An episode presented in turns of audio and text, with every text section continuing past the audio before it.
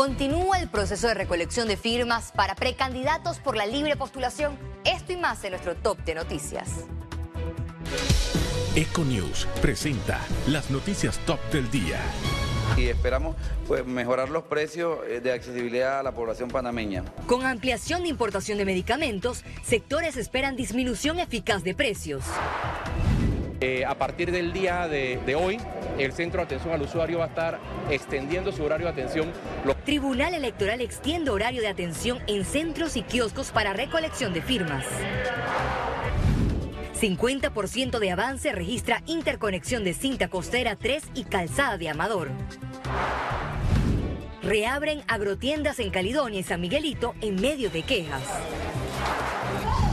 El Salvador avanza en su guerra contra las pandillas con 50.000 detenciones. Econews. Bienvenidos a una edición más de noticias. Iniciamos enseguida. Con la importación paralela de medicamentos anunciada por el gobierno, sectores esperan una reducción eficaz de precios. No todas las farmacias han podido abrir porque ahorita nos encontramos... La Unión Nacional de Propietarios de Farmacias reveló que en dos días de cierre registraron más de 600 mil dólares en pérdidas. Este sector que aglutina 450 negocios de ventas de medicinas y casi 5 mil colaboradores levantó la medida este miércoles, luego de analizar el nuevo decreto que amplía la importación a todos los agentes, pero con el amparo del registro sanitario. Nuestro primer interés era la derogación del decreto, después la suspensión, pero al no lograr todo esto, conseguimos pues que no, el, el fabricante fuera quien reconociera el 30%, considero pues que es un gran avance para nuestras peticiones. El gobierno de Laurentino Cortizo modificará la ley 24 de 1963 para que las farmacias puedan aplicar en la importación paralela. Hay que tener sumo cuidado cuando se habla de importación paralela por un motivo muy sencillo ¿Quién se hace responsable de ese producto? ¿Quién se hace responsable eh, en caso que pase algo? ¿Quién se hace responsable en las farmacias cuando se vence el producto? El presidente del partido panameñista, José Isabel Blandón, manifestó que el Ejecutivo dio un paso oportuno al abrir el mercado, pero recomendó hacer correcciones. Creo que el tema de establecer un margen de 30% de reducción, imponiéndosela a las farmacias, es una decisión incorrecta. Esa decisión tendrá que revisarse. Pero aquí lo más importante que debe hacer el gobierno, en mi juicio, es mejorar el proceso de compras del sector público. En horas de la tarde de este miércoles, el Consejo de Gabinete autorizó al ministro de Salud, Luis Francisco Sucre, a presentar ante la Asamblea Nacional el proyecto de ley que permite la importación de medicamentos por parte de las farmacias. Félix Antonio Chávez, Econius. Los diputados disidentes de Cambio Democrático presentaron este miércoles la apelación en el Tribunal Electoral. Este último recurso quedará en manos de los tres magistrados del Tribunal Electoral, quienes deberán dirimir la decisión del Tribunal de Honor y Disciplina y la Junta Directiva de Cambio Democrático, quienes con voto mayoritario aprobaron la expulsión y revocatoria de mandato. La medida disciplinaria contra los 15 diputados es por el respaldo a la candidatura del perredista Cristiano Adames a la presidencia de la Asamblea Nacional. Nosotros estamos seguros que el Tribunal Electoral va a actuar en estricto derecho y va a respetar el debido proceso. No hay forma legal que nosotros podamos perder esto ante el Tribunal Electoral. Nuestros derechos fueron violados en el Partido Cambio Democrático por la desesperación y la ambición desmedida de Rómulo Ruch. Aquí los magistrados van a trabajar en estricto derecho y van a hacer justicia a 15 diputados. Por tercer día consecutivo continuó el proceso de recolección de firmas de los más de 1.600 aspirantes a los distintos cargos por la libre postulación. La atención al público en el Tribunal Electoral incrementó en comparación al quinquenio pasado. Así lo precisó el magistrado Alfredo Junca, quien reconoció las irregularidades denunciadas por los precandidatos. Hemos tenido algunos que otros contratiempos con la plataforma de Tribunal Contigo, la del CAU, el Centro de Atención al Usuario, precisamente porque las medidas de seguridad que hemos estado implementando para garantizar que, las firmas sean realmente válidas han ocasionado algunos eh, contratiempos. Para ampliar la capacidad, el Tribunal Electoral optó por un plan B. A partir del día de, hoy, el Centro de Atención al Usuario va a estar extendiendo su horario de atención los fines de semana de 8 de la mañana a 10 de la noche. y los kioscos que se encuentran ubicados en las regionales y las distritales del, del tribunal van a ser los de allá ahora 24 horas al día, 7 días a la semana. El precandidato presidencial Gerardo Barroso denunció ante la Dirección de Organización Electoral la existencia de clientelismo político. Hay precandidatos millonarios que se han metido en esto, que están comprando los activistas, les están pagando uno y dos dólares y eso es un delito. Una de las que arrancó este miércoles con la recolección de firmas fue la precandidata presidencial Maribel Gordón, quien confirmó que 33 militantes del Frente Amplio por la Democracia ahora correrán como independientes a quienes no somos de chequera, sino de principios, de convicción y de lucha, se le obstaculiza su inscripción.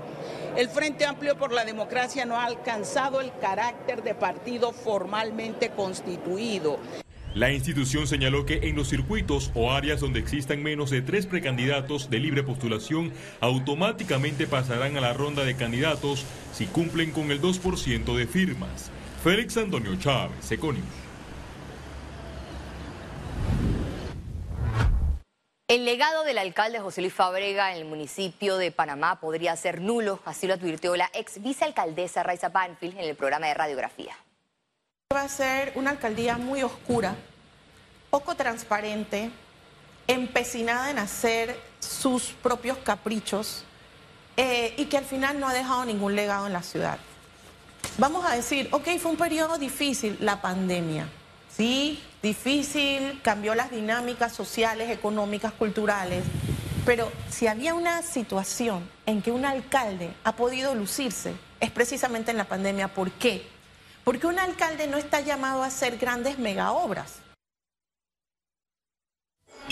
Economía. Autoridades inspeccionaron este miércoles el proyecto de interconexión de la cinta costera 3 con Amador. A continuación, el reporte de la periodista Sara Morris. Un 50% de avance reporta el viaducto que interconectará la cinta costera 3 con la calzada de Amador. Así quedó evidenciado durante un recorrido de autoridades por la obra. Este es uno de los 15 proyectos llave en mano del gobierno. Ahora, como estos proyectos, pues se paga eh, la mitad del proyecto al, culminar el primer 50%, pues ya está, esto se está gestionando. Entonces, por eso es la visita del señor Contralor aquí. Es un proyecto que ha tenido un, muy buen avance dentro del cronograma, dentro del precio, un proyecto que además ha generado más de 200 plazas de trabajo. Esta es una obra que se financia sin desembolso alguno, no tienen adelantos y se paga cuando la obra ya lleva 50%. Parte de la cultura de corrección que con que promueve la Contraloría. Se trata de un proyecto de 1.561 kilómetros con una inversión de 46 millones de dólares. Ahora procede el pago de 23 millones de dólares.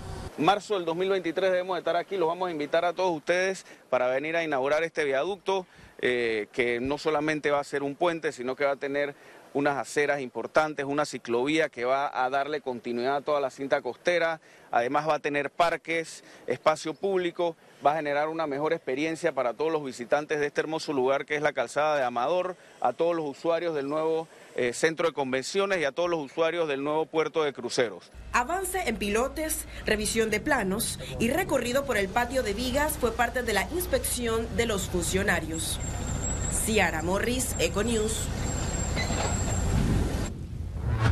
Con ánimos caldeados y quejas de consumidores amaneció la agroferia del Instituto de, de, Mercadeo Agropecuario en Santa Librada, en el distrito de San Miguelito, luego de reabrir sus puertas este miércoles. Cientos de personas formaron largas filas desde la madrugada del martes para adquirir los productos. Uno de los más buscados fue la bolsa de arroz. Los consumidores denunciaron mala organización en la atención. Mientras que en Caledonia, ante la escasez de arroz, la mayoría de las personas fueron en busca de este producto. En la agrotienda también se comercializan productos como la tuna, aceite, sal y azúcar. Ahora mismo eh, se le está dando la oportunidad de que puedan comprar 20 libras de arroz eh, por cada persona. Esto tiene un valor de 5 balboas. Para el día de hoy tenemos alrededor de 1.000 a 1.500 bolsas de arroz. Eh, cada bolsa trae 20 libras. Eh, eh, procuramos que cada persona se lleve una bolsa de arroz. La ACODECO, en conjunto con la Gobernación de Panamá, participaron este miércoles del operativo de verificación de productos regulados en comercios de la ciudad capital. Durante este operativo, el equipo interinstitucional de la Gobernación y de Acodeco recorrieron diferentes supermercados y mini super para frenar el aumento de los productos de la canasta básica y garantizar la implementación de las medidas aprobadas por las autoridades. La Asociación Bancaria de Panamá inició su vigésimo sexto Congreso de Prevención de Blanqueo de Capitales. Más de 1.500 profesionales de bancos, financieras, seguros, remesadoras, zonas francas y otros sectores participan de este Congreso que se extenderá hasta el viernes 19 de agosto. El principal tema es el cumplimiento de las leyes para evitar la inclusión de Panamá en nuevas listas discriminatorias. En las, operaciones, sobre todo de la banca, pero cada vez más también de todo el sector financiero y, más allá del sector financiero, en los no financieros hoy en día, eh, eh, y ese impacto en qué consiste, en traer a Panamá las mejores prácticas, las mejores maneras de, operar para prevenir que nuestro país sea objeto de abuso por los criminales que se dedican a blanquear capitales que provienen de actividades ilícitas. Hacer más comunicación, lo que sí tiene que hacer el Estado es más divulgar más. Es más eh, lo que importa para los propósitos de la gente entender, porque esto no es un tema de aceptación inmediata es las charlas, las capacitaciones, repetirlo varias veces para que todos estemos en sintonía del por qué hay que hacerlo y de la manera de hacerlo. El Ministerio de Economía y Finanzas someterá a evaluación el proyecto de presupuesto de Estado para el 2023 para incluir medidas de austeridad.